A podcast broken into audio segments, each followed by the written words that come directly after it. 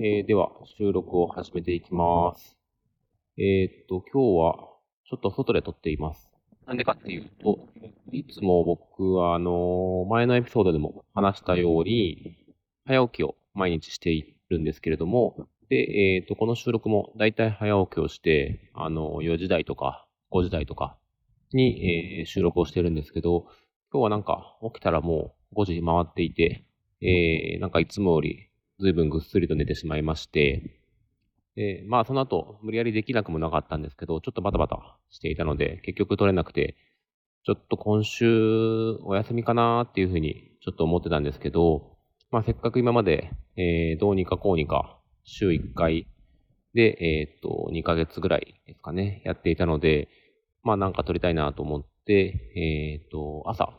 娘を小学校に送った後で、いつもウォーキングしてるんですけど、まあちょっとその時間を一部使って収録しようっていう感じで収録をしています。ちょっと今日は風が結構吹いてるんで、いつもとだいぶ違う感じになると思うので、すいませんがご了承ください。で、えっ、ー、と、今日はまあ、全然話すこともあんまり思い浮かんでなくて、えっ、と、まずあれですね、先週あのー、朝ドラっていうんですかね、え、連続テレビ小説か、NHK のいわゆる朝ドラ、ランマンが終了してしまいまして、えー、まあ、ちょっと夫婦揃って今、ランマンロスに陥っているっていう状態です。いや、ランマンめっちゃ良かったんですよね。なんかあのー、まあ、年なんでしょうかね。あの、朝ドラを最高何年か結構見ていて、まあちょっと、ものによっては飛ばすことも見ないこともあるんですけど、ここ最近で言うと、おかえりモネとか、えー、っと、カムカムエブリバディとか、あと、舞い上がれと、か結構見ていて、まあ、昔自分が若かった頃、子供の頃とか10代、20代とかは朝ドラ全然見てないし、なんか面白いのかなって、ちょっと思ってたんですけど、まあ年のせいなのか何なのか、もう毎日楽しみで。だいたい、えっ、ー、と、お昼ですね、えー、お昼ご飯を食べながら妻と一緒に、あの NHK プラスの方で見るみたいなのが日課になっていたので、まあそれが、えー、ランマンが終わってしまって、まあ今日からまた別のものが始まるっていうことで、まあそれはそれで楽しみなんですけど、まあ、またちょっと、あの、楽しく見られるといいなっていうふうに思ってます。っていうのと、あとは、なんか今日は本当取り留め、取り留めもない話なんですけど、えー、っと、ちょっと娘にオライスを作るっていうののリベンジがあったっていう話がありまして、えー、っと、ここ数週間、数週間ですかね、あの、週末は、えっ、と、僕が、えっ、と、ご飯をいろいろ考えて作るみたいな取り組みをしているんですけれども、その、それにあたって、だいたい土曜日の夜は、えっ、と、娘にオムライスを作るっていうのが、結構ね、もう4、5週間お約束みたいになっていて、まあ、あの、娘はオムライスすごい大好きで、いつでもどこでもなんか食べたいものあるっていうと、オムライスみたいな風に答えてくれるんですけど、まあ、ということもあって、その、毎週末、献立を考えるにあたって、あの、まあ、一回オムライスを出すみたいなのが、まあ、こちらとしても、あの、非常に楽というか、あの、言い方悪いんですけど、オムライスを出せば、まあ大丈夫だろうみたいな、ちょっとこう、油断してるところがありまして、まあ毎週作ってたんですけど、で、まあ初めが、すごい、うまいうまいって喜んで食べてたんですけど、で、まあ僕もすごいやっぱ良くなくて、惰性というか、もうだんだんもう慣れてきたし、まあ、あの、恥ずかしながら、味見とかも、まあ、ほぼほとんどしないで、適当に作ってしまっていて、で先週ですね、こうそれを出したら、なんか食べてるんですけど、ちょっとこう、箸の歩み、まあ、箸じゃなくてスプーンなんですけど、スプーンが、ちょっと、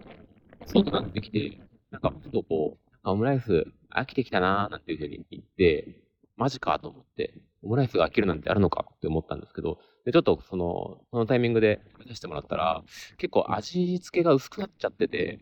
あの、なんかあんまり自分で気づいてなかったんですけど、結構薄いし、あとはまあ、家で作ると、ある程度しょうがないんですけど、どうしてもご飯がこう、べちゃっとしちゃうんですよね。で、結構そのべちゃっとして味も薄いしっていうので、確かにこれは、とてもじゃないけど、美味しいオムライスとは言えない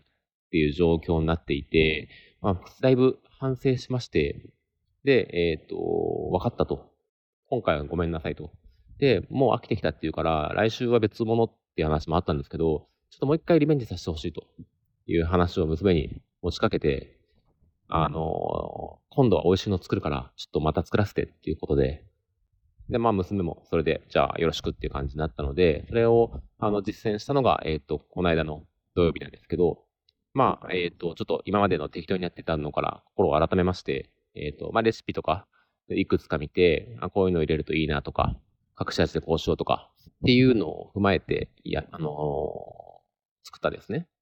で、結構オムライスの、あの、中に入れるご飯っていうんですかあの、ケチャップとか混ぜて作るんですけど、あの、結構自分の感覚値より、あの、ケチャップたくさん使うんですよね。こんなに入れていいんだろうかみたいな